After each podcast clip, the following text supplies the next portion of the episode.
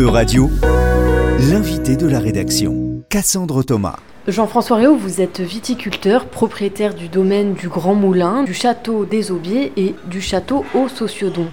En 1985, vous héritez du vignoble de votre arrière-arrière-grand-père Gabriel Bruneteau à Saint-Aubin de Blaye. Depuis, vous avez développé le domaine et fondé le collectif Vignoble Gabriel Co, engagé pour un vin éthique. Bonjour Jean-François Réau. Bonjour.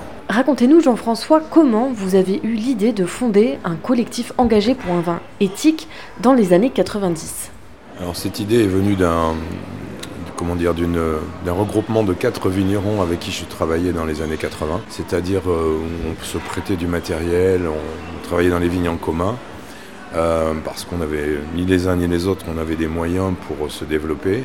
Et donc l'idée de créer ce collectif pour la commercialisation est, venue tout naturellement du, travail de la vigne et du vin ensemble. Et comment fonctionne le collectif? Ce collectif est passé de 4 vignerons euh, dans les années, enfin, fin des années 80 à 33 aujourd'hui. Euh, et il fonctionne, euh, il, y a plusieurs, il y a plusieurs aspects. Il y a un aspect contractuel, c'est-à-dire qu'en fait, les 33 vignerons sont liés par contrat avec euh, Vignoble Gabriel. Donc nous sommes engagés sur l'achat de leur récolte, sur des, sur des prix qui sont basés sur leur coût de production. Et, après, et effectivement, il y a tout un travail de mutualisation, de connaissances techniques, de mutualisation de matériel et, de, et comment dire, de développement commercial ensemble.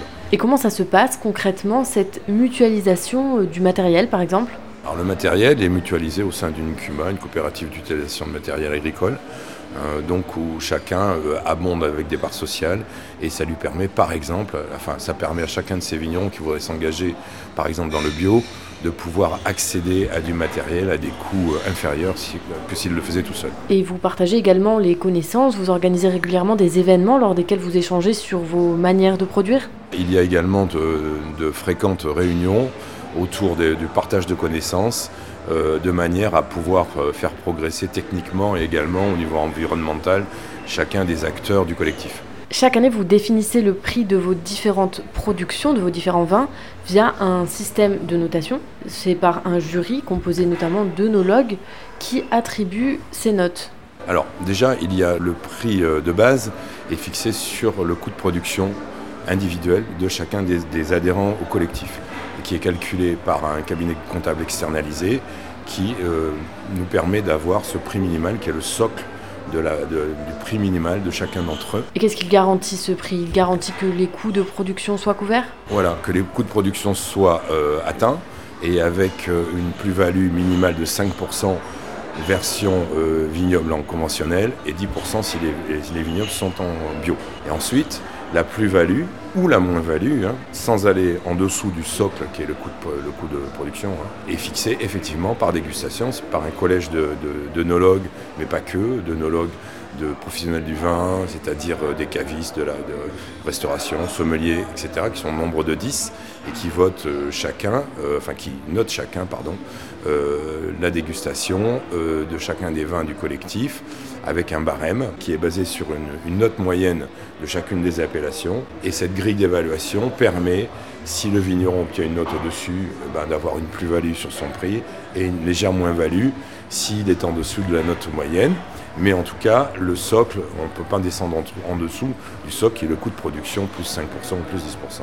Je le disais précédemment, le collectif vignoble Gabriel Co est engagé pour un vin éthique. Jean-François Rio, qu'est-ce que c'est un vin éthique? Pour moi, un vin éthique, c'est un, vin qui, euh, respecte euh, toute la filière, qui respecte d'abord la juste, comme on vient de l'indiquer, la juste rémunération de chacun des, acteurs du collectif, donc de nos vignerons mais c'est aussi euh, un vin qui respecte notre environnement, hein, puisqu'il y a une grosse démarche euh, en conversion bio. Aujourd'hui, plus de 50% du collectif est certifié bio. Il y a des actions de conversion qui sont comment dire, permises par la mutualisation également. Ça, c'est le deuxième socle de, l'éthique Vignoble Gabriel. Et donc, le troisième socle, c'est l'environnement RSE, responsabilité sociale des entreprises, hein, qui, nous incite à bien rémunérer évidemment nos salariés, bien les, euh, bien les protéger, leur donner des conditions de travail dignes euh, pour, enfin, pour les salariés de Vignoble Gabriel, mais aussi euh, pour tous les salariés de tous les acteurs du collectif. Donc ça, c'est des engagements qui sont forts, mais qui sont également contractuels et certifiés par un label qui est le label Fair for Life. Et justement, sur le label Fair for Life, ce sont tous les adhérents qui sont certifiés? Euh, C'est Vigno Gabriel qui est certifié euh, Fair for Life par l'organisme EcoCert, qui est également l'organisme qui certifie le bio. Hein. Et euh, donc nous sommes audités, nous tous les ans, nous avons accédé à ce label depuis 2020. Nous sommes audités tous les ans pour progresser dans les notes de, cette certification. Et du coup, nous, nous allons, en tant que Vigno Gabriel, porteur du label, auditer chacun de nos vignerons partenaires, mais qui peuvent être aussi audités de façon aléatoire par l'organisme EcoCert. Et concrètement, qu'est-ce que ça change, ce label Fair for Life? Ça change que nous avons euh, pu légitimer auprès de nos acteurs, auprès de nos, nos, clients, notre démarche éthique par ce label. Parce qu'auparavant, quand on expliquait à nos distributeurs qu'on avait une démarche éthique, on, nous renvoyait toujours à nos principes internes qui, n'étaient pas euh, prouvés. Là, euh, le label prouve ces, trois socles et cette démarche. En France et en Europe, quel est le pourcentage de producteurs de vin qui sont certifiés par ce label? En France, nous sommes les premiers. Hein, depuis 2020, nous étions les seuls jusqu'en 2023. Euh, aujourd'hui, euh, Vigneron de Buzet vient de s'y engager vient d'être certifié. Nous espérons que d'autres opérateurs sensibles à ces, codes, euh, ils viennent. Je sais qu'à Bordeaux, il y a des démarches en cours. Euh, alors au niveau, au niveau de, la, distribution euh, en Europe, je pense qu'il y a des pays comme les pays scandinaves qui sont très sensibles, sont des pays à vocation de monopole. En fait, les vins et alcools dans ces pays sont gérés par l'État. Et donc ces monopoles sont, sont très très sensibles puisque c'est l'État qui pilote un petit peu les, orientations en fait des, vins ou des alcools qu'ils importent. Et l'orientation éthique équitable euh, est quelque chose qui euh, c'est une chose à laquelle ils sont très sensibles actuellement. Est-ce que ça veut dire que vous allez plus facilement exporter vos vins vers euh, des pays scandinaves? Tout à fait, vraiment. C'est un, un, axe, un axe de, de facilitation pour nous d'accès à la distribution dans ces pays, oui. J'en viens donc à la question suivante. Où est-ce que vous vendez vos vins? Car si les adhérents du collectif vignoble Gabriel Co font partie de la même région, la, rive droite bordelaise que l'on connaît bien, les acheteurs dépassent de loin cette zone géographique. Alors on ne vend pas uniquement dans le Bordelais, on vend dans toute la France déjà, euh, majoritairement dans la grande distribution, euh, et notre, tout notre volume de commercialisation est, est partagé à peu près 50% sur les marchés français, marché français donc euh, grande surface et un petit peu de circuit caviste, euh, restauration, et 50% qui sont commercialisés à l'export, avec euh, le, premier pays d'exportation qui est les États-Unis. Ensuite, nous travaillons également avec le Japon, nous travaillons également avec, un peu avec l'Europe, et de plus en plus, comme je vous l'indiquer, avec les pays scandinaves. Mais le secteur viticole est en crise aujourd'hui, et le bordelais en particulier. Et selon vous, il ne s'agit pas d'une phase, ce n'est pas le contexte inflationniste qui génère ces difficultés, mais il s'agit bien là d'un problème structurel. Alors, les difficultés qui sont rencontrées, elles sont d'ordre d'ordre structurel, c'est-à-dire que Bordeaux euh, et d'autres régions viticoles, mais Bordeaux en premier, nous sommes les plus gros en France, donc euh, évidemment quand, ça, Bordeaux euh, éternue, c'est les autres régions qui, qui. Mais c'est vrai, c'est vrai qu'il y, a un problème aujourd'hui de, reconnaissance des vins de Bordeaux, euh, parce que le, vin de Bordeaux, dans, son immense majorité, ce n'est pas les grands crus. Et euh, il y a un problème de perception par le consommateur qui ne s'y retrouve pas dans cette multitude de, de, petits châteaux. Ce n'est pas péjoratif, mais c'est les termes employés, les termes consacrés. Et, et, un problème de reconnaissance, d'identification, parce que le mot château ne renvoie pas à une notion de vigneron. Et c'est toute la problématique bordelaise aujourd'hui qui est remise en cause par cette, notion de, prestige qui n'en est plus, alors que le consommateur, il veut pouvoir identifier un vin par son producteur, par les engagements qu'il a dans l'environnemental, dans les profils, etc. Et, le consommateur d'aujourd'hui se dirige vers d'autres instants de consommation que celui de Bordeaux. Mais l'inflation n'aide pas non plus. Oui, alors le contexte inflationniste euh, révèle justement, encore une fois, que le, vin de Bordeaux n'a pas, pas été positionné hors l'alimentaire, c'est-à-dire hors repas, c'est-à-dire euh, quand on reçoit quelqu'un chez soi, et donc évidemment, comme on reçoit moins parce qu'on a moins de pouvoir d'achat, on boit de moins en moins de vin parce que le, vin de Bordeaux n'a pas été placé hors des repas. Jean-François Rio, vous avez un message à faire passer au CIVB, le Conseil interprofessionnel du vin de Bordeaux. Je pense que l'argent public, euh, aujourd'hui, euh, le CIVB devrait, entendre qu'il faudrait euh, vraiment l'utiliser à des fins de promotion et de changement de, changement de mode de consommation et essayer d'expliquer aux consommateurs modernes et respectueux de notre planète que Bordeaux peut aussi s'inscrire là-dedans et ça doit passer par de l'identité, du respect et de la reconnaissance et de la simplification du message. Aujourd'hui, il existe des aides européennes perçues par les vignerons qui servent à diminuer, à faire diminuer l'offre. Aujourd'hui, il, y, a des aides qui viennent de l'Europe et qui sont utilisées euh, bah, à 100% euh, pour euh, faire diminuer l'offre. Il y a deux moyens pour faire diminuer l'offre. La première, c'est les vins, les vins qui sont stockés chez les vignerons ou chez les négociants qu'on propose à la distillation subventionnée. donc pour faire diminuer l'offre mais également euh, diminuer l'offre plus permanente en, arrachant des vignes de manière subventionnée.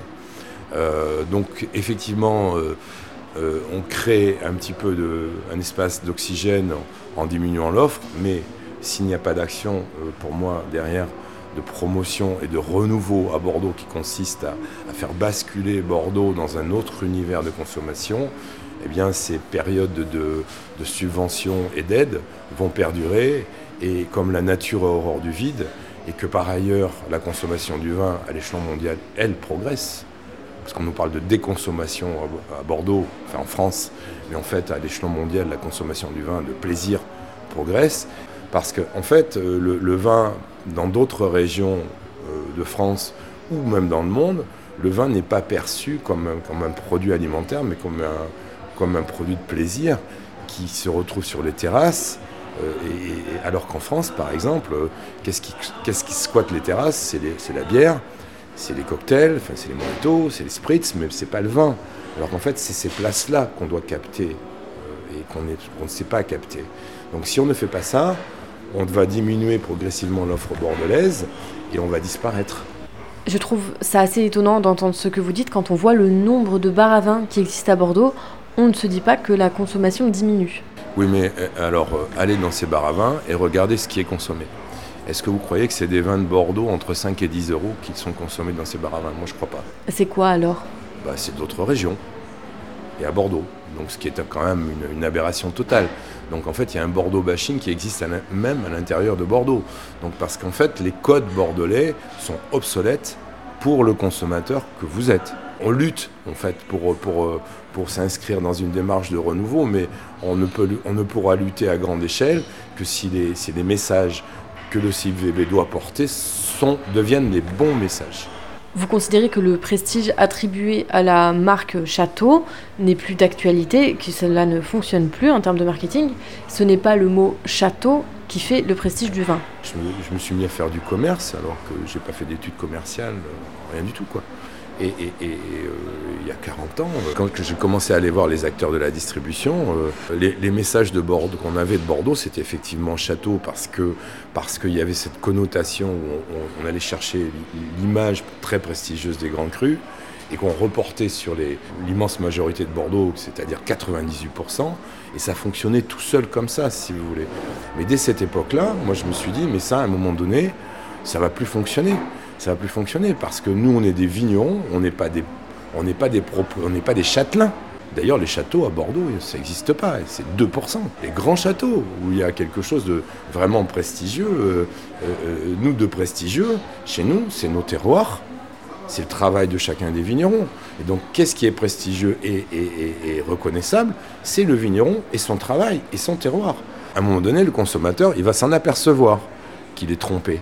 J'ai toujours été le promoteur de la suppression du nom de château. Mais ça serait complètement bouleversé et radicalement bouleversé les codes du Bordelais. Il y a 20 ans que je le dis. 20 ans que je le dis. On y est aujourd'hui. Hein. On y est. Et donc, qu'est-ce qu'il faut mettre? Le nom du vigneron, simplement? Moi, j'ai beaucoup d'étiquettes maintenant dans la distribution où il n'y a plus le nom de château.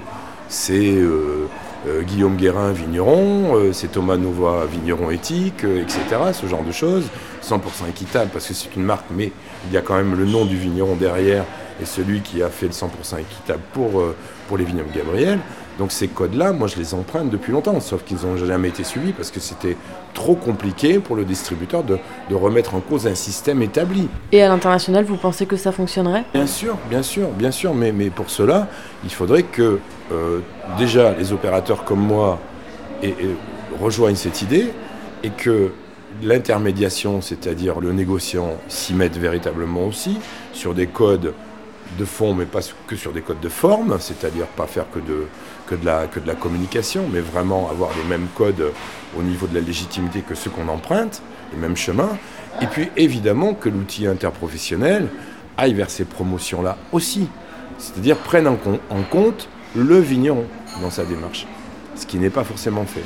Et, ça n'est tellement pas suffisamment fait que je vais vous prendre un exemple très récent. Il y a une dizaine de jours, j'étais chez un de mes clients au Danemark. Vous voyez, on parle de pays scandinaves.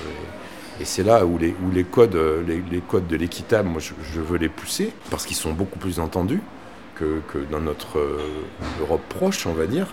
Et j'ai été assez ébahi de me rendre compte que Bordeaux, dans sa complexité, n'était absolument pas connu. Pourtant, c'est pas très, on n'est pas à l'autre bout du monde quand même au Danemark. Hein. À quoi vous faites référence quand vous parlez de la complexité du bordelais? Au terroir, aux appellations? La complexité des appellations, l'absence la, la, de reconnaissance justement de, de, de, ces codes marques bordelaises, de ces grosses marques bordelaises, et, et, de, ces, et de ces châteaux euh, divers et variés et inconnus, euh, le, consommateur, euh, le consommateur danois ne comprend pas tout ça. Oui, il voit Bordeaux et ça lui suffit. Alors, il voit trois choses. Il voit Bordeaux, c'est-à-dire l'appellation Bordeaux. Il voit Saint-Émilion, voilà, et il voit Médoc. Et au, au, milieu de tout ça, après tout ça, il n'y a plus rien. Donc ça veut dire quand même qu'il y a vraiment un déficit de promotion. On a des côtes de Bordeaux, par exemple, toute cette rive droite bordelaise avec ses côtes de Bordeaux et sa richesse de, de, de différents terroirs qui n'est absolument pas identifiée. Donc euh, il faut toujours, moi je vois, je dis j'ai commencé il y a 40 ans, 40 ans plus tard, comme si je, comme si je recommençais. Vous voyez, c'est assez fatigant. Et puis surtout, ça démontre qu'il y a un gros travail de reconnaissance encore à faire et qui pourrait être très porteur. Moi, j'ai fait déguster des vins de la rive gauche, qui n'est pas pourtant, comment dire, mon, mon, mon, socle de vigneron partenaire. On est vraiment de la rive droite. Et je suis allé voir ce client parce qu'il me demandait beaucoup plus de rive gauche que de rive droite. Donc, je suis arrivé avec euh, le basique de la rive gauche, c'est-à-dire le Médoc en entrée de gamme jusqu'à Pauillac. Donc on part de 3 euros jusqu'à 15 euros.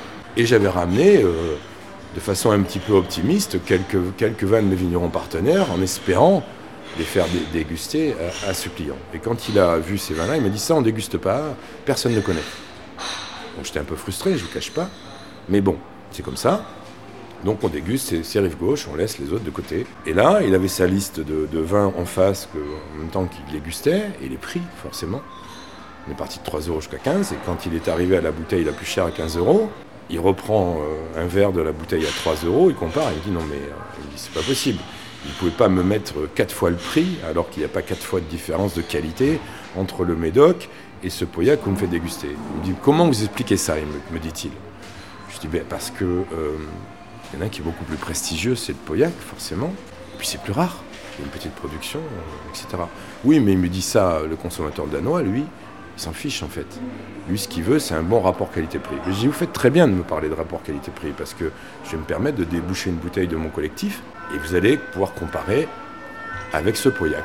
Donc, le type, enfin le client me dit, il me dit effectivement, il y a un gros problème de reconnaissance. Il me dit parce que ça, c'est meilleur que ce Pauillac. Alors, c'est, je dirais pas quel vin c'est de mon collectif parce que ça serait faire de la publicité et je veux pas en faire là. Je veux juste parler de, reconnaissance.